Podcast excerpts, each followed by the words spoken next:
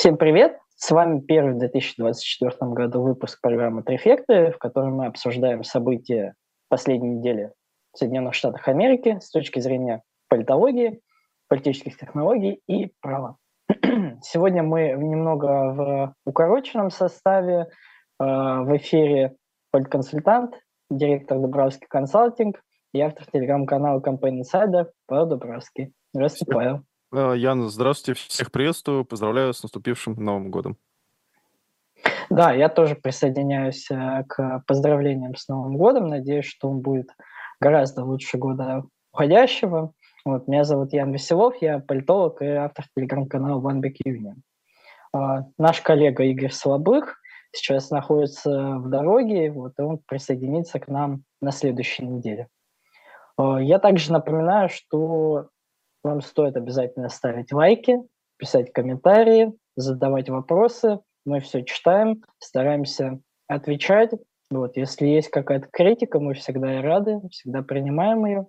Вот, и это помогает нашей программе э, расширяться, находить себя нового зрителя, для нас это очень важно. О чем будем говорить сегодня?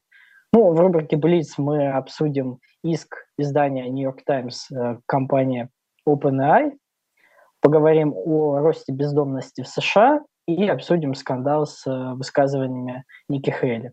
А в основных темах, конечно же, поговорим о снятии Дональда Трампа с выборов в нескольких штатах.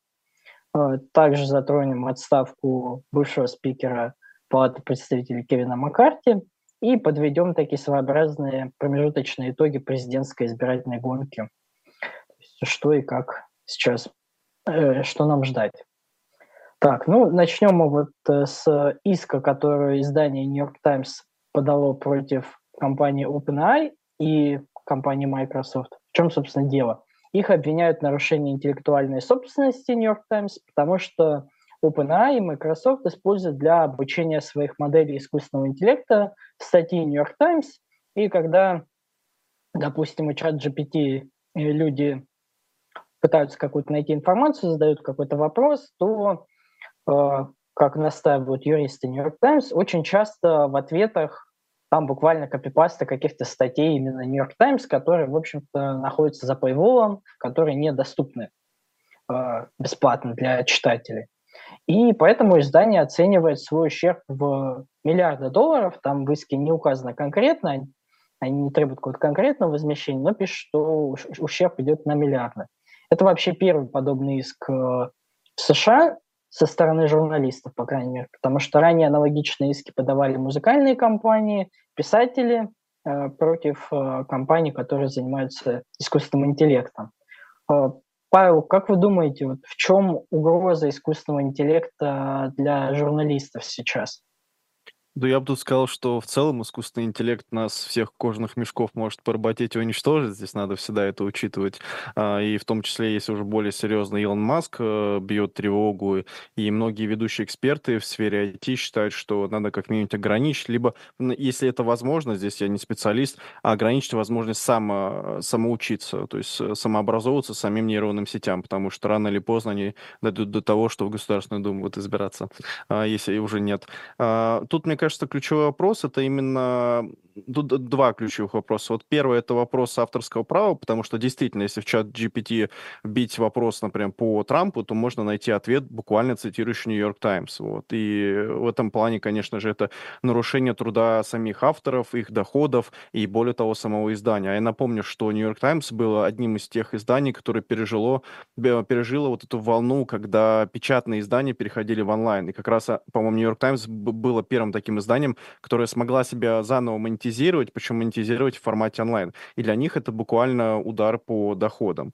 А второй аспект э, здесь есть уже сугубо юридический, потому что вот я посмотрел, э, на самом-то деле OpenAI работает с бизнес-инсайдером, э, инсайдером с политику, то есть они также берут их статьи, анализируют и обучают свои нейронные сети, но при этом им они платят, то есть у них есть сделки, они заключены, все по договору официально, и при этом там нет конкретного срока и ограничения, и окончания этих сделок. Поэтому здесь, мне кажется, Нью-Йорк Таймс еще чувствует себя немного обделенной, то есть почему вот условно политик или там бизнес-инсайдер, они получают денежные средства за такое сотрудничество, но при этом Нью-Йорк Таймс просто взяли, буквально заплатили сколько там, 6-12 баксов, ну там месячная подписка, и получили доступ ко всем статьям, скормили это все за один раз, и, по сути, не знаю, несколько миллионные статьи, которые там за десятилетия были написаны, а, в том числе там в, 90, в 2000-х, например, в 90-х, 2000-х скорее, то они взяли буквально их проанализировали, накормили соц... Э, свою э, сеточку и все. То есть на этом все заканчивается.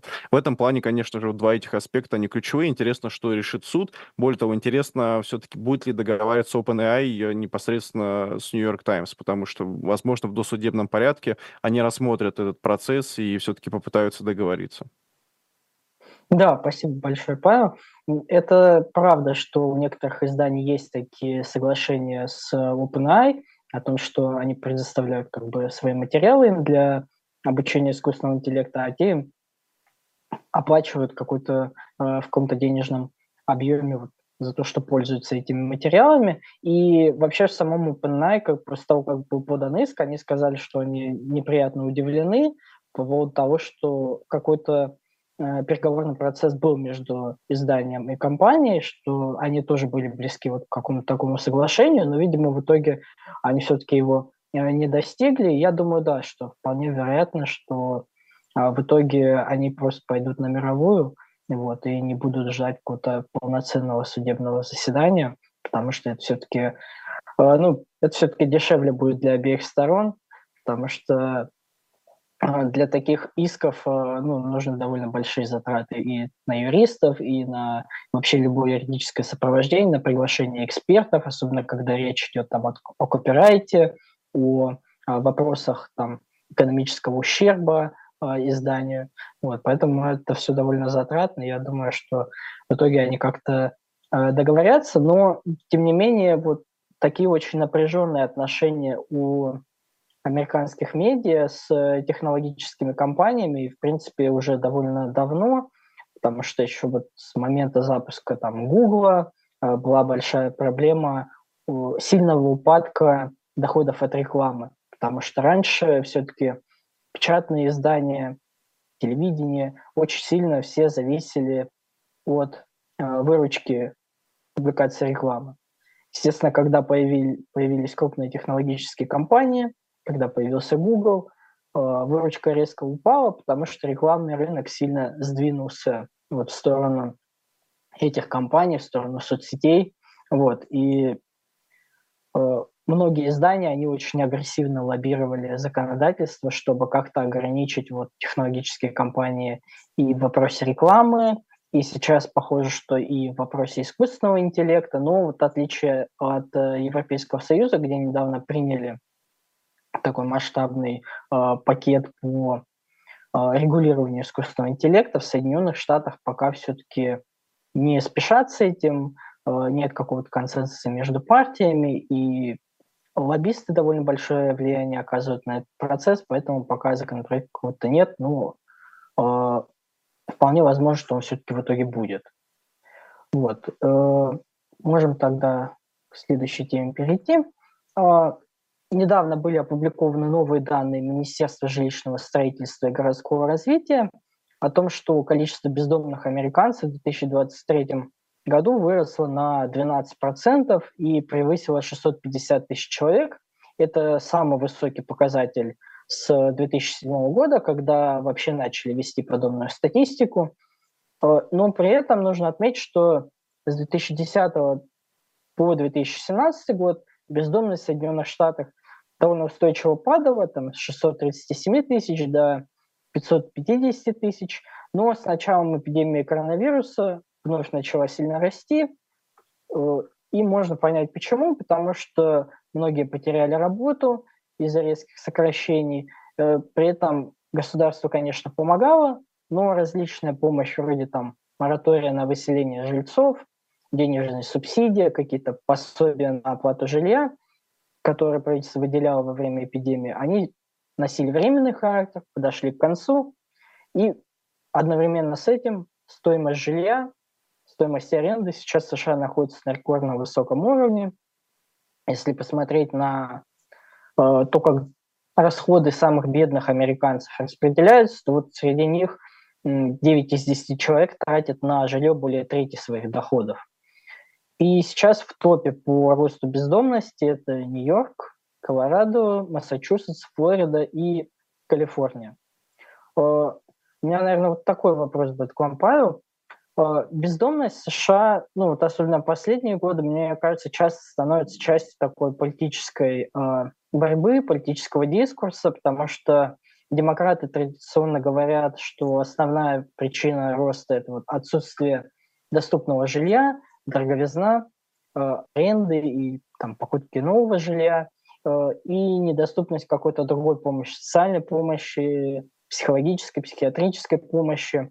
Э, республиканцы же настаивают, что все дело в политике городских властей обычно, обычно мэры демократы в крупных городах, что вот они толерантно относятся к самому явлению бездомности и позволяют бездомным собираться вот в такие лагеря на улицах, э, толерантно относятся к мелким правонарушениям, к наркопотреблению, и это все приводит к тому, что вот э, легко быть бездомным, то есть э, нет никакой угрозы, там их не прогоняют, их не сажают, как вот Дональд Трамп во время своей предвыборной кампании предлагал их просто как-то куда-то выселить за 101 километр, специальные лагеря. Вот, как вы себе вообще видите эту дискуссию с точки зрения именно политтехнологии? А, Ян, спасибо за вопрос. Честно говоря, он, наверное, один из таких самых сложных, потому что это такая многофакторная проблема. Мне кажется, что здесь сразу несколько аспектов. Первый аспект это, безусловно, экономический. И ну, я для себя объясняю проблему роста бездомности в США с точки зрения как раз локдаунов и тому, того, что люди действительно теряли работу, и что самое главное, теряли как раз не, ну, с натяжкой, скажем, не средний класс, потому что его все-таки все меньше и меньше в США становится, потому что это в большинстве своем офисные работники, там государственные служащие, которые могут себе позволить работать удаленно или как минимум могут позволить себе купить ноутбук э, такого качества, который позволит зайти в Zoom. Потому что я напомню, что, например, для малоимущих нет такой возможности купить хороший ПО, хороший софт, хороший компьютер для того, чтобы спокойно выходить э, и работать через интернет. Это как раз сказалось еще также в сфере образования на малоимущие семьи, где еще по несколько детей, они, например, живут не в самых богатых э, районах США, потому что их дети буквально буквально были лишены права на образование, а есть все-таки именно закрепленное международное право на образование, как минимум на начальное, начальное образование школьное. И здесь, получается, тоже нарушались вот их права, и все как раз ведет к тому, что это COVID, это локдауны. И я вот вспоминаю дискуссии 2020-2021 годов, э, как мне кажется, э, США действительно тогда вот разделились на две части. Одни считали, что спасение жизней — это спасение через локдауны. То есть буквально чем меньше людей заболеют, чем больше привьются, тем лучше. А вторая часть считала, наоборот, что э, болезнь не столь страшна, или она страшна, но можно ее перенести, но лучше сохранять экономику, потому что без экономики сегодня не будет будущего там в следующем году или через год. И здесь каждый, наверное, сам для себя делает выводы. Мне кажется, что, скорее всего, ну, какой-то баланс, конечно, наверное, должен был быть, но победила сторона, которая проголосовала за Байдена как раз за локдауны и за то, чтобы экономика была сильно ограничена. И здесь мы видим, вот как на самом деле, насколько сильная экономика, эта сфера связана с нашей жизнью в целом, насколько она определяет наш быт. Вторая проблема и второй аспект, это, как мне кажется, как раз такой э, психологический и ментальный, потому что, во-первых, э, условно, в синих штатах э, нет табу на людей без определенного места жительства. Не с точки зрения того, что вот человек стал бездомным, и он плохой. Нет, а с точки зрения того, что нет института по реабилитации, например. Хотя очень много некоммерческих организаций в Калифорнии, которые буквально каждый день подкармливают, приносят одежду э, на улицу Скидроу, условно, в Калифорнии, и поддерживают вот этих людей, которые оказались в сложной ситуации по разным причинам. И вот психологический аспект здесь есть как раз со стороны общества, которое в какой-то степени, например, в Сан-Франциско становится к этому толерантным и считают, что, ну, это часть нашей культуры, часть города. То есть есть действительно такой аспект. Есть э, другой подход подход, что нет реабилитации с точки зрения э, психологических аспектов, например, наркозависимые. То есть человек, который из наркотиков оказался на улице, у него меньше шансов выбраться, чем если он оказался, ну, не знаю, в силу потери способности оплачивать арендную плату за свою квартиру. То есть у него в разы меньше шансов, они близки к нулю. Почему? Потому что, во-первых, здоровью, во-вторых, затуманенное сознание, в-третьих, он э, становится, скорее всего, более социальным и даже не идет на контакт со специальными службами, которые вот занимаются этими вопросами, благотворительными фондами, некоммерческими организациями. И здесь, ну, это вот вторая такая проблема. Третье, это есть, это политика городов. Это сто процентов, это вот прям, мне кажется, даже ну, не, не обсуждаемо, потому что э, есть тоже бездомные в Техасе, они есть в крупных городах, но не в таком количестве. И такого количества кемпов тоже там нет. Но если мы возьмем Чикаго, если мы возьмем Нью-Йорк, где еще миграционный кризис тоже наложился, потому что там сейчас из Южной Америки очень много нелегальных мигрантов, которые прошли через э, границу и теперь ожидают там своего суда, который может быть по 5-7 по лет, они будут ожидать э, решения суда по политическим основаниям, если они претендуют на то, чтобы получить основания проживать в Соединенных Штатах Америки по этим причинам. И здесь мне тоже кажется, что разнится слишком сильно политика более республиканские мэры, они стараются с этим бороться разными способами, иногда позитивно, иногда негативно. А демократические мэры, они скорее воспринимают это как, э, не знаю, мне кажется, что они не видят это какой-то глобальной проблемы, хотя, опять же, если посмотреть Твиттер после приезда президента Китая э, в Калифорнию, ой, не в Калифорнию, прошу прощения, в, в Сан-Франциско, в город Сан-Франциско, э, где, как говорится, любят диско, извините. И там, ну, видно реакцию Твиттера, что, а, что так можно было, расчистить все улицы, помыть, отмыть и куда-то деть всех людей без определенного места жительства. А, то есть тоже видно, что ну, странное восприятие. Здесь, опять же, подходим к такому итогу, что есть две Америки. Одна — это условная Флорида, где, а, не знаю, не висят ЛГБТ-флаги экстремистской запрещенной организации на территории Российской Федерации, нет такого большого количества бездомных. А есть Калифорния, где все наоборот как раз. Но при этом люди выбирают и тот, и тот штат, потому что кому-то комфортнее там, кому-то комфортнее здесь. Да знаете, как про Калифорнию, я еще помню, по-моему, это в блудливой Калифорнии как раз было, там то ли Хэнк Муди с кем-то шел, главный актер, и разговаривал. И там вот тоже такой аспект есть, что а, в Калифорнии не ходят, то есть там только на машине передвигаются. И для какого-нибудь жи- жителя Бостона это странно, потому что тот же самый Бостон, он построен по европейским там лекалам, там можно пешочком дойти по центру прогуляться, а в Калифорнии вообще, ну, очень сложно. И общественный транспорт ужасно развит. И все, кто мигранты там из России приехали после Москвы, плачут, расстраиваются. Ну, то есть тоже такой аспект культурный, который очень сильно отличается. Но для людей это окей, это, это часть города, то есть где-то минус, где-то плюс. Мне кажется, что как-то так. Да, спасибо, Павел. Мне кажется, в этом тоже как бы определенная прелесть есть Соединенных Штатов, вот этого многообразия подходов и городской политики, и на уровне штатов. То есть э, и люди, в принципе, обладают довольно большой мобильностью, тоже иногда зачастую голосуют ногами, то есть мы видим, что вот ча- чаще из Калифорнии последние годы переезжают люди, то есть есть все-таки какое-то э, недовольство, которое многие списывают исключительно на то, что есть дефицит жилья очень сильный и цены на жилье очень высокие. Но возможно, что это не объясняет как бы полностью э, причины отъезда, то есть вполне возможно, что это и недовольство вот именно такой городской политикой. Да, Павел. Да, извините, если перебил. Нет? Нет. А, я просто хотел добавить, что я с вами насчет ценное жилье тоже согласен. Мне кажется, что это такой ключевой аспект, при этом он свойственен в целом для большинства стран, где есть рыночная экономика. То есть это один вот а, из аспектов, которые, а, ну, мне кажется, не разрешим в ближайшее время, но цены на жилье, они постоянно растут. И здесь вот есть один из подходов, например, застройщики часто говорят, что а жилье не должно быть доступным в целом, то есть это буквально привилегия. И вот здесь, конечно, интересно, как на, это, на этот вызов могут э, ответить с точки зрения вот таких прорыночных кандидатов, мне вот всегда была интересна их риторика, то есть как, как они могут решить этот вопрос. Потому что очевидно, что ну, подход, что построим всем социальное жилье, социальное жилье, если это на уровне, не знаю, как... Э, условно, у вас выделяется одна треть квартир в новых ЖК обязательно под людей с низким достатком, это одна история. То есть теоретически это все равно из стороны государства это давление на рынок, но с другой стороны здесь есть хоть какое-то решение, потому что вы не создаете блоки с гетто, буквально где люди с одним доходом живут, и им очень сложно оттуда выбраться. А с другой стороны, интересно, какие прорыночные механизмы есть вот по, по вот этим историям. То есть что это? Либо кредитование с наименьшим процентом со стороны банка, а, либо просто развитие экономических стимулов, то есть рост общего благосостояния ведет к тому, что люди больше капитала накапливают, могут его тратить на более дорогие вещи. Например, на квартиры, которые считают, сейчас становятся роскошью. Потому что если вот взять риторику некоторых демократов, здесь видно, что они считают, что, ну, условно, если проблема кого-то, что у него нет имущества, становится его буквально правом. То есть у него, значит, появляется право в силу наличия своей проблемы. Ну, отсутствие жилища равно я должен получить социальное жилье. И здесь, ну, с этим вот прорыночные кандидаты, они, конечно, не согласны. То есть республиканцы на это ответят нет. И это, кстати, интересно, есть еще один такой э, дополнительный дополнительный факт. Если по университетам США смотреть, то наиболее такие демократичные вузы, которые там, условно, там, Пенсильвания университет, например, или Гарвард, они больше уделяют стипендии чаще. А, например, условно, Чепл Хилл, более такой прореспубликанский университет, максимально капиталистический, там даже, в принципе, если напишешь, ребята, у вас есть вообще там скидки за хоть что-то, а, тебе сразу черный список вносят. То есть вот совсем вот две реально разные Америки, и вот прикольно, что такая полярность есть.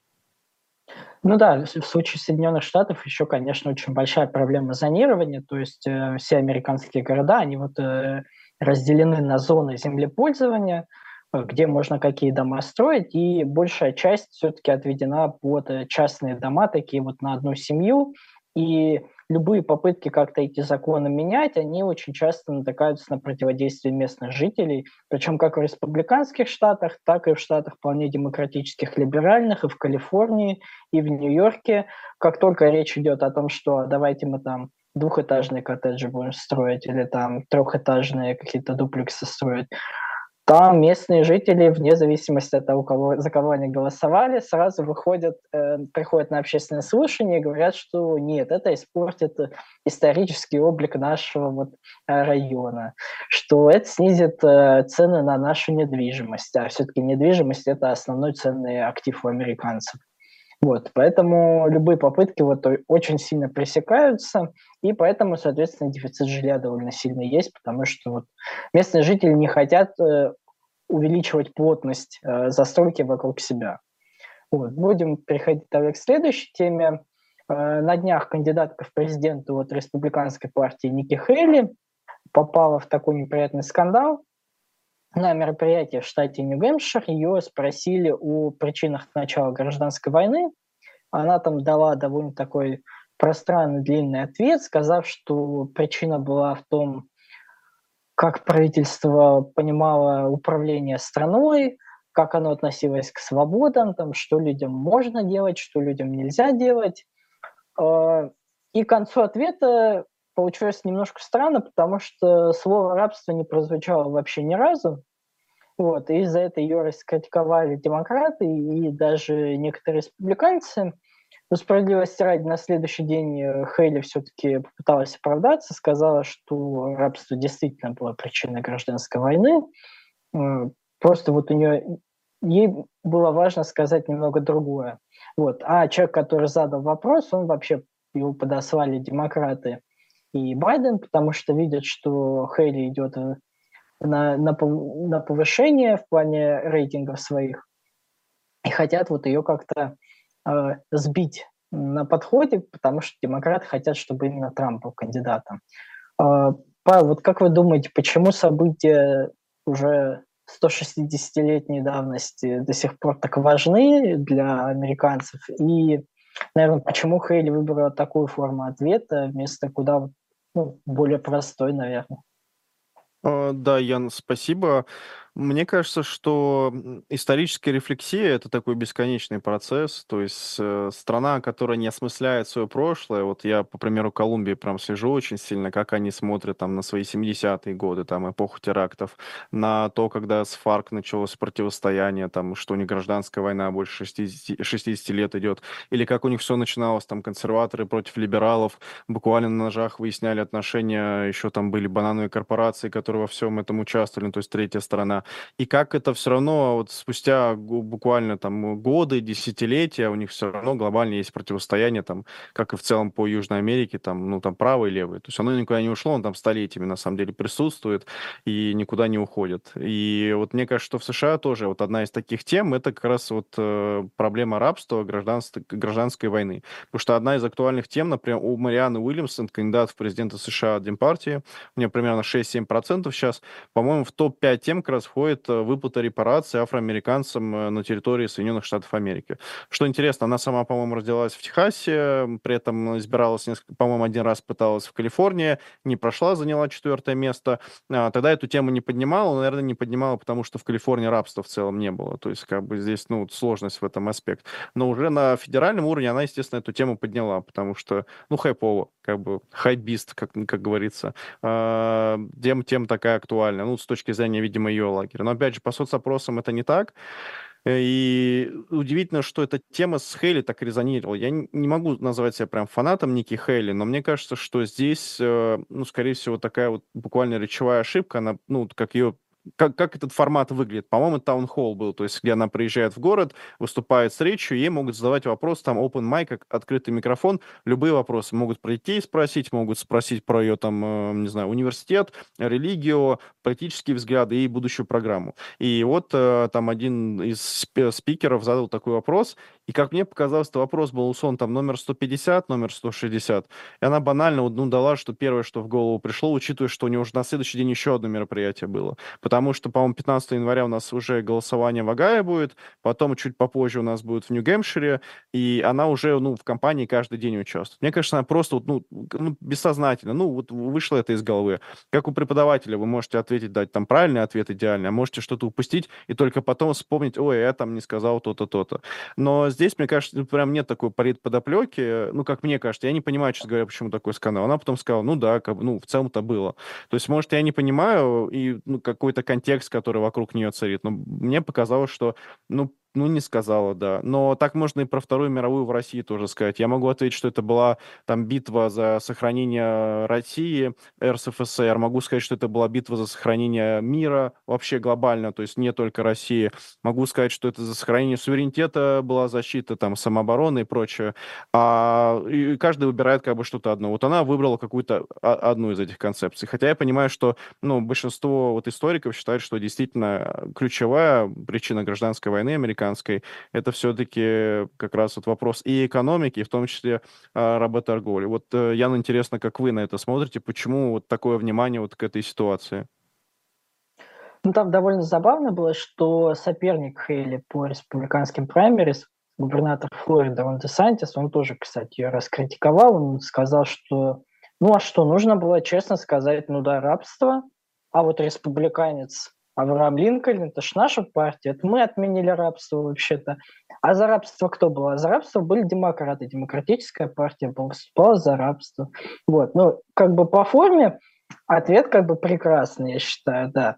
А, другое дело, что где-то вот 60-е, 70-е годы 20 века партии в этом вопросе немножко поменяли свои позиции, обменялись этими позициями. Если демократы были вот в Южных Штатах, особенно вот сторонниками белого населения, э, расовой сегрегации. Республиканцы не стали сторонниками расовой сегрегации, потому что к тому моменту она была отменена. Но они вот э, получили голоса вот э, белых избирателей, которые были не очень довольны. Если мы посмотрим на вопросы всякие там памятников конфедерации, или там флагом конфедерации, который присутствует на некоторых из флагов Штатов. Или празднование Дня памяти конфедерации, которая в Южных Штатах тоже. Республиканцы именно защищают. Вот это все, они считают, что это вот часть нашей истории, часть нашего такого культурного кода, э, регионального, скажем так, то есть как юга, вот мы самодостаточный такой юг. Это наша история, то есть как бы тут уже ничего с этим не сделаешь, да, мы все против как бы рабства, мы знаем, что вот, нехорошо, что была гражданская война, но при этом чаще говорим, что она была все-таки не из-за рабства, потому что вот федеральный центр лез э, в дела штатов, ну, так уж получилось, что лес в дела штатов вот конкретно в этом вопросе. Вот. Э, но причина вопроса часто так немножко заминается. Вот, партии немножко обменялись позициями в этом вопросе, но, тем не менее, вот Десантис может тоже сказать, что ну вот мы же республиканцы, мы отменили рабство. Поэтому э, такая, такие войны вокруг истории, они ведутся, потому что они всегда находят какой-то актуальную применимость, потому что там проблема расов, межрасовых отношений в Соединенных Штатах – это проблема актуальная уже вот, э, веками. И поэтому каждый разговор там о расе, он всегда уходит как бы истоками в те времена, и поэтому, соответственно, и партии тоже Э, в условиях поляризации сильной, они вынуждены тоже как-то разделяться и в этом вопросе тоже, мне кажется. Э, поговорим, наверное, о главной нашей теме сегодня. Дональда Трампа сняли с выборов сразу в двух штатах, в штате Колорадо и в штате Мэн. Э, Павел, расскажите, почему все-таки не хотят Трампа допускать до выборов, что им так не нравится, почему Почему не хотят? А, да, интересная ситуация складывается вокруг Трампа. Он же у нас рекордсмен. Он первый, кто, по-моему, обвинен в уголовном деле. То есть его буквально преследует правая система США. Второе, это человек, который ставит рекорды по праймерис, по рейтингам, не участвуя в дебатах вообще. То есть он ни в одних из четверых не принимал э, никакого участия. И третье, это конкретно то, что он первый президент, которого вычеркнули из бюллетеня, причем в двух штатах уже, по тому, что он участвовал в мятеже, потому что, насколько я помню, а, ключевое обвинение заключается в том, что есть 14 а, поправка, пункт 3, которая гласит следующее, что если государственный деятель давал клятву, то есть буквально верности стране и государству, ну и был, соответственно, там государственным случаем, он не имеет права потом претендовать на власть, то есть избираться, а, либо даже назначить, не избираться именно э, в случае, когда он то, что называется, участвовал в мятеже, либо поддерживал мятеж против государства, против страны. Какие события подразумеваются? Подразумеваются события 6 января. А, мы помним, мы на одной из, по-моему, первых буквально программ Трефекта рассказывали про 800-страничный доклад о том, как все, все происходило. Буквально а, с показателями, начиная от водителя, который сказал Трампу, что нет, я не повезу вас на площадь, э, а Трамп сказал, вези меня, я должен там, ну, как бы, я должен туда приехать, они меня ждут. И водитель сказал, нет, я не могу, а водитель у него, естественно, как то э, специалист спецслужб. Ну, извините за тавтологию, ну, то есть там CIA, там ФБР, не знаю. А потом также свидетельства людей, которые были в его штабе, свидетельства политтехнологов, свидетельства юристов, которые отказались потом поддерживать Трампа. То есть большой такой 800-страничный документ, который показывал, что а, Трамп имел отношение к этому как минимум с точки зрения и призывов, и с точки зрения участия. Здесь ключевой вопрос это в том, что а, где граница вот свободы слова, то есть если человек там призывает к чему-то или говорит, и потом происходит преступление, является ли это свободой слова, либо он уже, соответственно, организатор, э, соучастник и, возможно, даже преступник. И вот э, штат Колорадо, по Верховный суд штата Колорадо, э, по-моему, уже на позапрошлой неделе сказал, что Дональд Трамп все-таки причастен, и он не будет в бюллетене по решению суда Верховного суда штата Колорадо. У него есть право обжаловать это решение до, по-моему, 5 января, то есть, ну, до 4 и 5 уже по дедлайн. И Трамп уже подал свое заявление в Верховный суд. То же самое в штате Мэн. А, также не будет его в бюллетене на данный момент. Он сейчас не может э, участвовать в праймерис в этих двух штатах. То есть его он не будет там вписан ни в коем случае. И тут есть несколько э, развитий этой ситуации. А, он доходит до Верховного суда, но, очевидно, он уже подал заявление. А, первое решение, которое там может быть, что ему говорят, что Дональд э, Трампович, вы правы, и все. То есть да, этот вопрос снимается, он больше во время избирательной кампании не поднимается.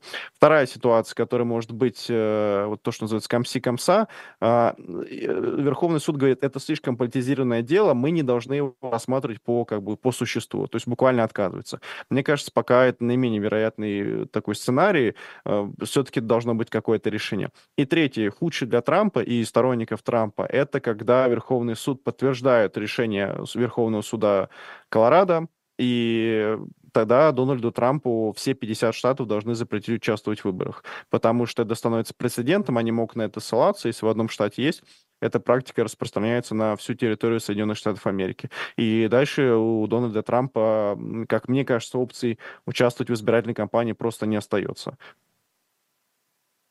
Да, спасибо большое, Павел. В принципе, теоретически есть еще один вариант, когда Верховный суд может принять более узкое решение – по существу, сказав, что вот этот конкретный э, запрет в Колорадо может э, иметь силу, вот, но мы не выносим какого-то решения для всех остальных штатов, то есть мы отказываемся решать, вот, что, в общем-то, является мятежом, э, как работает э, вот эта 14 поправка, часть третья. То есть э, принять такое решение, что, по сути, ну, по сути, это решение будет означать, давайте штаты сами решат, кому как нравится. Кто захочет, те снимут, кто не захочет, те оставят. Вот э, мы не хотим вмешиваться в этот вопрос, потому что понятно, что вопрос очень политизированный, и Верховный суд тоже есть проблема легитимности э, в последние годы. Э, для судей тоже это будет такой э, сильный вызов. То есть нужно будет либо занять сторону Трампа в каком-то смысле, либо наоборот резко встать э, против него, особенно на фоне того, что в основном судьи там республиканцы. А, я все-таки думаю, что, скорее всего, Трампа а, за ним оставят право остаться в избирательных бюллетенях. Я думаю, такое будет решение Верховного суда. Не знаю, насколько оно будет именно для всех 50 штатов или конкретно для штата Колорадо. Вот, посмотрим, это будет довольно интересно, при том, что, в общем-то, аргументы за снятие Трампа, они есть, в общем-то, и справа, и слева, потому что в свое время вся эта дискуссия началась э, с статьи четверых консервативных таких юристов, которые говорили, что вот, ну, если вот буквально читать э, эту часть третью 14 поправки, вот, то это к Трампу вполне применимо, э, и как они настаивали, что не обязательно, что нужен какой-то отдельный судебный процесс, в рамках которого Трампа признают виновным в мятеже. При этом, по сути, сейчас такой процесс есть, то есть э, дело, которое ведет э, спецпрокурор Смит против Трампа, это в каком-то смысле вот как раз и есть дело о мятеже. То есть э, суд, в принципе, тоже может вынести такую позицию, что если нет приговора по какой-то вот статье, либо прямо о мятеже, либо, ну, хотя бы чем-то там рядом похожим, вот, то, ну, как бы и нет полномочий у штатов. То есть, но есть люди, которые считают, что она вот э, не требует такого, что достаточно просто в суде э, установить определенные факты, Э, за пределами такого уголовного процесса именно. И, в общем-то, этого достаточно. Вот. Ну, здесь дискуссия довольно, э, довольно большая. Мне кажется, интересно будет, какую позицию именно э, суд займет. И помимо этого я бы еще добавил, что дело в том, что очень сильно зависит от законодательства отдельных штатов. То есть в некоторых штатах есть отдельные законы, в которых прописано, что не может человек попасть в бюллетень, если он там нарушил какой-то закон, если он не соответствует каким-то требованиям. В некоторых, штат, в некоторых штатах, например, у секретарей штата, это вот люди, которые за проведение выборов отвечают, у них просто нет полномочий снимать кандидатов там. Вот. И в некоторых штатах они прямо говорят, ну, у нас нет полномочий, то есть даже, может быть, мы и хотели бы, но вот полномочий у нас таких нет. И вот, вот получилось, что в Колорадо снял Верховный суд, а, то есть судебная власть. А, в штате Мэн сняла власть исполнительная в лице секретаря штата, который сказал, я вот отказываю ему в регистрации.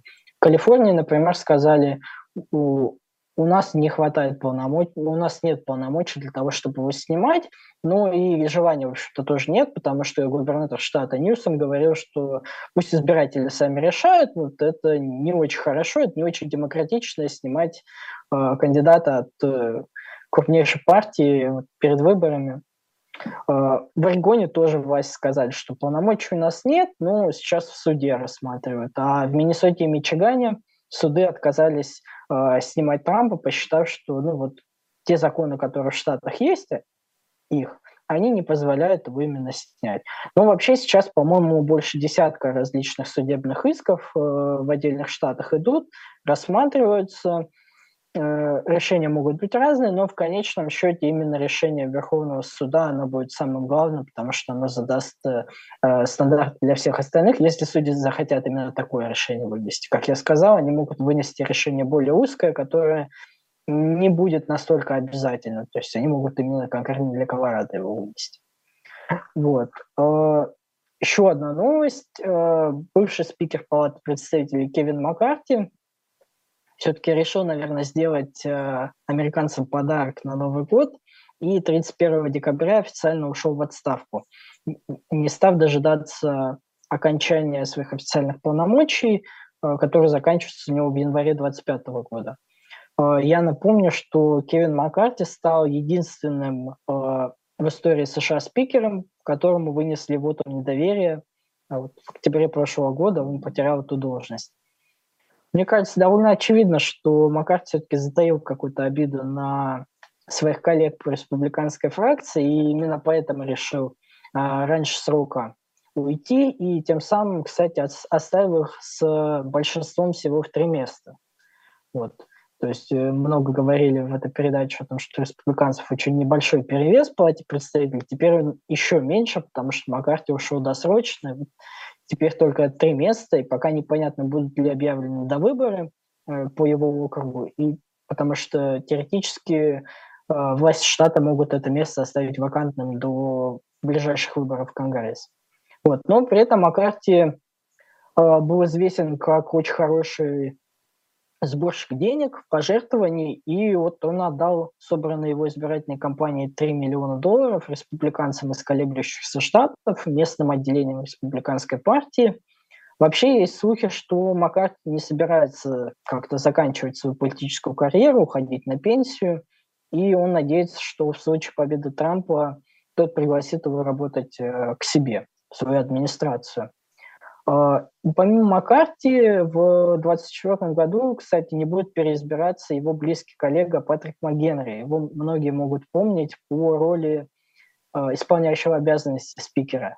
А, после вот ему недоверия, вот он председательствовал в Конгрессе, пока республиканцы пытались избрать нового спикера. Вот. Вообще, по-моему, около 40 членов Конгресса объявили, что не пойдут на перевыборы из них семеро в Сенате, шесть демократов, один республиканец. А в Палате представителей не переизбираются, по крайней мере, сейчас такая информация есть, 33 человека, 11 республиканцев и 22 демократа. И из них, из этих 33, 18 полностью заканчивают свою политическую карьеру, то есть не планируют никуда избираться а остальные будут пытаться избираться на другие должности, например, в Сенат или а, в руководство своих штатов. А, Павел, вот как вы оцениваете уход а, Маккарти и МакГенри?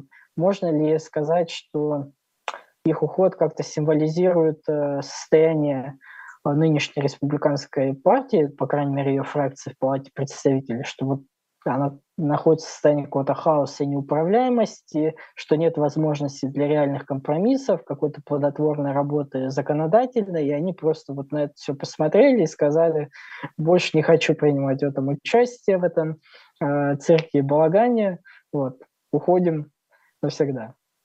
А, я устал, я ухожу, как говорится.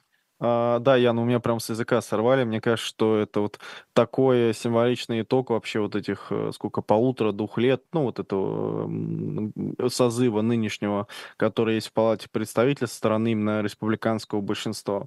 Во-первых, большинство шаткое, во-вторых, никакой красной волны не случилось, как нам обещали все эксперты, хотя, не знаю, специально, не специально, вот в прошлом году мы это обсуждали. И мне кажется, что вот это прям такой вот яркий символизм, это буквально, вот, не знаю, там, яркими палитрами он показал, что есть республиканская партия в Палате представителей на сегодняшний день. Это вот э, спикер, э, которого прогнали, который пришел с амбициями, пытался со всеми договориться, стал заложниками мага республиканцев, а по итогу заканчивает свою, ну, скажем так, может, не карьеру, но какой-то промежуточный этап карьеры уж точно явно он не на белом коне выходит и явно не, не в Сенат на нем заходит римский. То есть, скорее всего, наоборот, куда-то вот он туда убегает поспешно.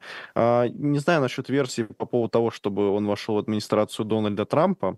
Мне кажется, что, ну, теоретически это возможно. А, возможно, он просто психологически устал и хотел провести январь, отдохнув, вот, как в свое время, я помню, в Ранхиксе, если в сессию досрочно сдавал, то до 9 февраля у тебя вот отдых был. Вот замечательные времена студенческих лет. И, э, может, у него то же самое, он решил вспомнить что-то такое. А если уже серьезно говорить, мне кажется, что не, не уверен насчет его президентских амбиций. Как минимум, у него всегда есть возможность вернуться к себе в родной штат и снова там избираться.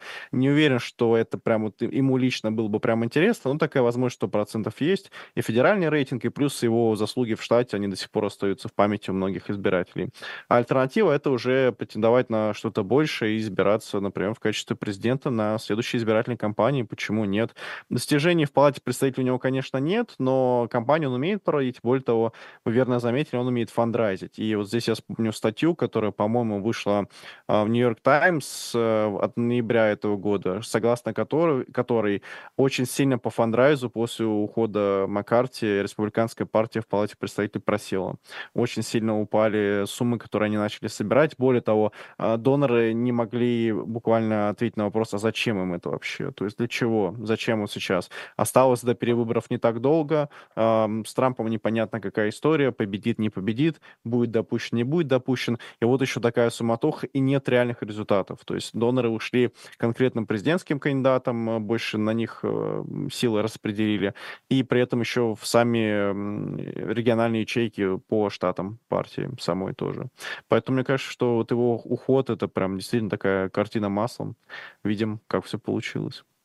Да, потому что спикер это традиционно такая денежная корова партии, потому что это самый известный член а, партии, по сути, законодатель а, в стране, и он обычно собирает, он или она собирает больше всех пожертвований, и потом уже эти деньги раздаются другим членам Конгресса, например, если они считают, что ну, вот здесь нужно помочь деньгами, здесь будет конкурентная гонка, допустим, колеблющийся округ какой-то, и нужно защищать свое большинство, поэтому спикер, обычно обладая большими э, финансовыми ресурсами своей избирательной кампании, он делится Э, с другими кандидатами, с местными отделениями партии, и вот так вот помогает. И Маккарти, да, действительно был в этом сильно успешен, и часто новый спикер, вот он становится таким главным фандрайзером, потому что пока вот вроде незаметно, чтобы Майк Джонсон именно э, тоже такую роль на себя взял. И касательно еще э, результатов, если сравнивать с предыдущими годами, вот нынешний э, созыв Палаты представителей, он принял за первый год там около 20, по-моему, законопроектов, именно которые законом стали.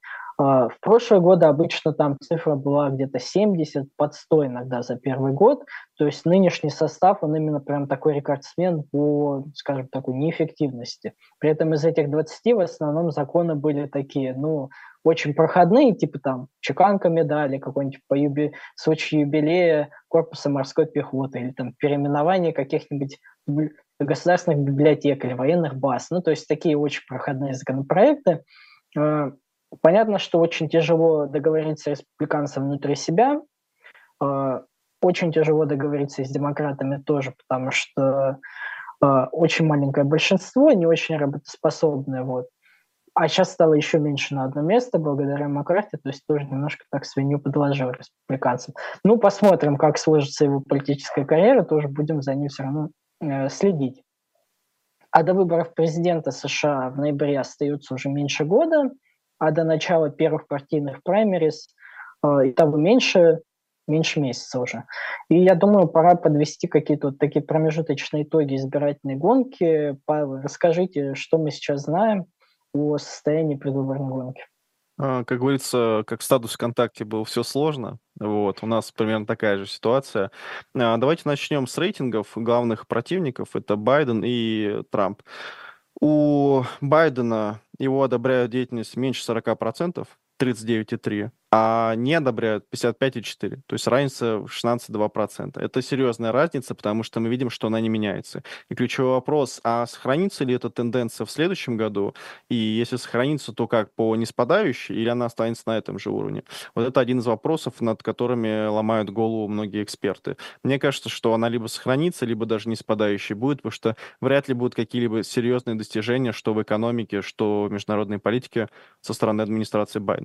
При этом у самого Трампа, если мы возьмем в целом э, рейтинги вот внутри партии на праймерис, 51%. Это вот суммарно сейчас, это вот самый последний опрос от 26 декабря получается. А на втором месте идет Десантис, э, извините, на втором месте идет Хейли 13%, на втором месте идет Десантис 9%, Рамасвами 1%, Крис Кристи почему-то 9%, и еще у на сколько-то процентов есть, но это так, мне кажется, э, пожилой мужчина участвует в этой избирательной кампании чисто ради прикола. Если же говорить про спорные штаты, то их всего 6. Это Невада, Джорджия, Аризона, Мичиган, Пенсильвания и Висконсин.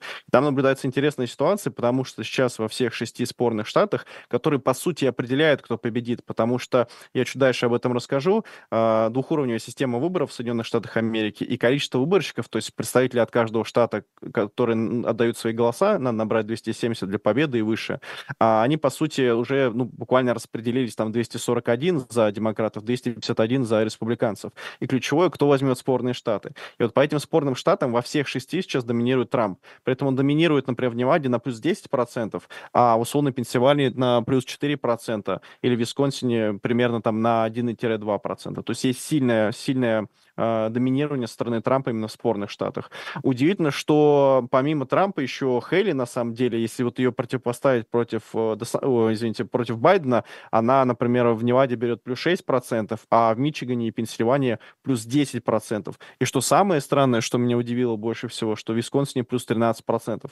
И здесь, э, мне кажется, легко достаточно объяснить, почему. Потому что э, сомневающиеся избиратели в США и даже некоторые демократические избиратели, хейтеры Байдена, назовем их так, они э, с радостью проголосовали бы за Хейли. И интересный факт, что Трейд Хоффман — это такой миллиардер, он, по-моему, сооснователь LinkedIn, он пожертвовал 250 тысяч долларов в суперпак, э, который поддерживает э, Хейли. При этом он демократический главный донор, то есть один такой из крупных доноров. Это уже говорит о многом, что Хейли тоже, как минимум, не списана в ближайшей избирательной кампании.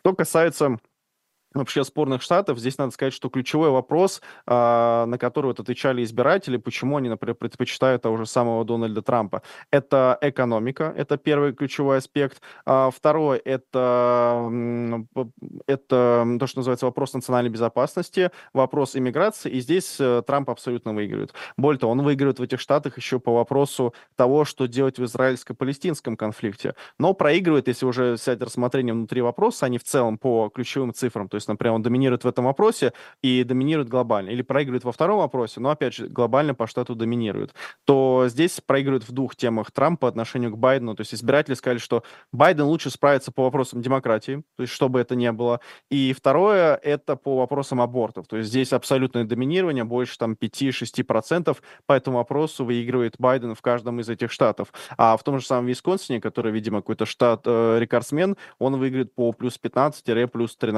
13%. 100%.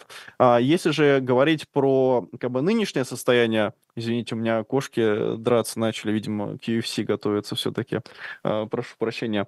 А, если же говорить про ключевые цифры, то надо сказать, что в ближайшее время нас ждут э, праймерис э, в Огайо, в Айове, прошу прощения, в Айове и в Нью-Гэмпшире. Они состоятся в этом месяце. И ключевая особенность этой избирательной кампании, что в спорных штатах, и даже не только в них, шире вообще по штатам, которые определяют результаты выборов, явка среди молодых людей и вообще среди тех, кому исполнилось 18+, недавно, она сильно растет. И пока по соотношению социологии эти люди планируют, скорее всего, голосовать даже за Дональда Трампа, что очень сильно отличается от кампании 2020 года, где все молодые были абсолютно за Байдена. И там и явка выросла, выросла и мобилизация, то есть количество людей, которые пришло на участки, проголосовали, и среди представителей нацменьшинств, и среди представителей молодежи а, сильно выросло, они все проголосовали за Байдена, то есть он выиграл все эти группы.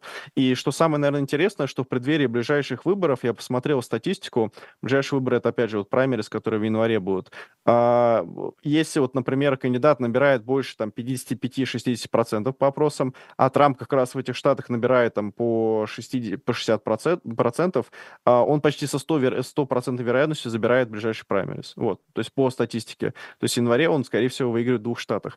И ключевой вопрос, а что вообще Трампу нужно сделать? Потому что расклад сейчас такой. 251 выборщик за Трампа, 241 выборщик за демократа.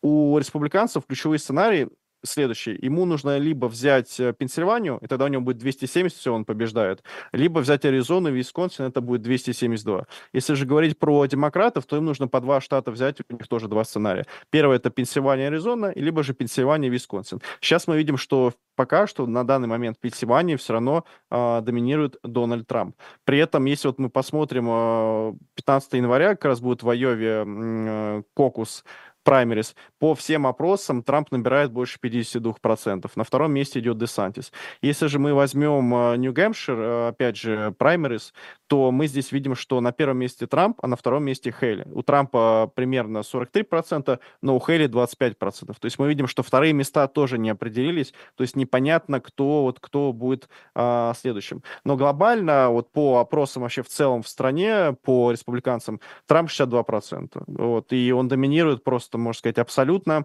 На вторых местах э, Десантис и Хейли вот с разницей в 1%, либо 7% у них, либо 9%. То есть тоже нельзя сказать, а кто, собственно, лидирует. По Айове Трамп вот в ближайшее время пока набирает ровно 50%, его ближайший оппонент набирает э, меньше меньше 20%. То есть тоже мы видим, что Трамп доминирует. И, наверное, ключевой вопрос, э, что как бы повлияет на это, мне кажется, что несколько, что повлияет на результат выборов, мне кажется, несколько факторов. Это суд, над Трампом, это проценты, которые Хейли соберет, это как будут голосовать спорные штаты и сыграет ли роль вот то, что называется фактор третьего кандидата, того же самого Кеннеди. Спасибо. Да, спасибо большое, Павел. И мне кажется, что тоже вот эти попытки снять э, Трампа с выборов, они тоже играют, наверное, в его пользу. там, что он может показывать избирательным республиканцам, что, ну вот видите, меня пытаются снять, меня пытаются убрать, поэтому единственная возможность голосуйте только за меня. Вот, я только я смогу отомстить э, Байдену за все его прегрешения. Вот. Но, тем не менее, да, э, Хейли, допустим, в Нью-Гэмпшире все-таки пытается его как-то догнать. Вот. Но если мы смотрим за пределы э, Айовы и Нью-Гэмпшира, этих двух штатов, то там Трамп лидирует прям ну, гораздо сильнее, чем в этих штатах, и там выглядит так, что у остальных республиканцев просто нет шанса. И главное, все меньше времени как-то раскрутить свои избирательные кампании, э, как будто в ожидании, что что-то все-таки с Трампом случится, но времени все меньше, чтобы что-то могло случиться, как бы и в их пользу. Поэтому, скорее всего, да, Трамп все-таки э, будет кандидатом от республиканской партии, если все-таки его не снимут с выборов совсем. Вот. Но за этим мы будем э, внимательно следить. Вот. Обязательно вам расскажем об этом. С вами была программа «Трефекты». Веселов, Добровский. Игорь Солодов будет на следующей неделе обязательно. Вот, спасибо, что смотрели. Увидимся через неделю. Пока-пока. Всем пока-пока.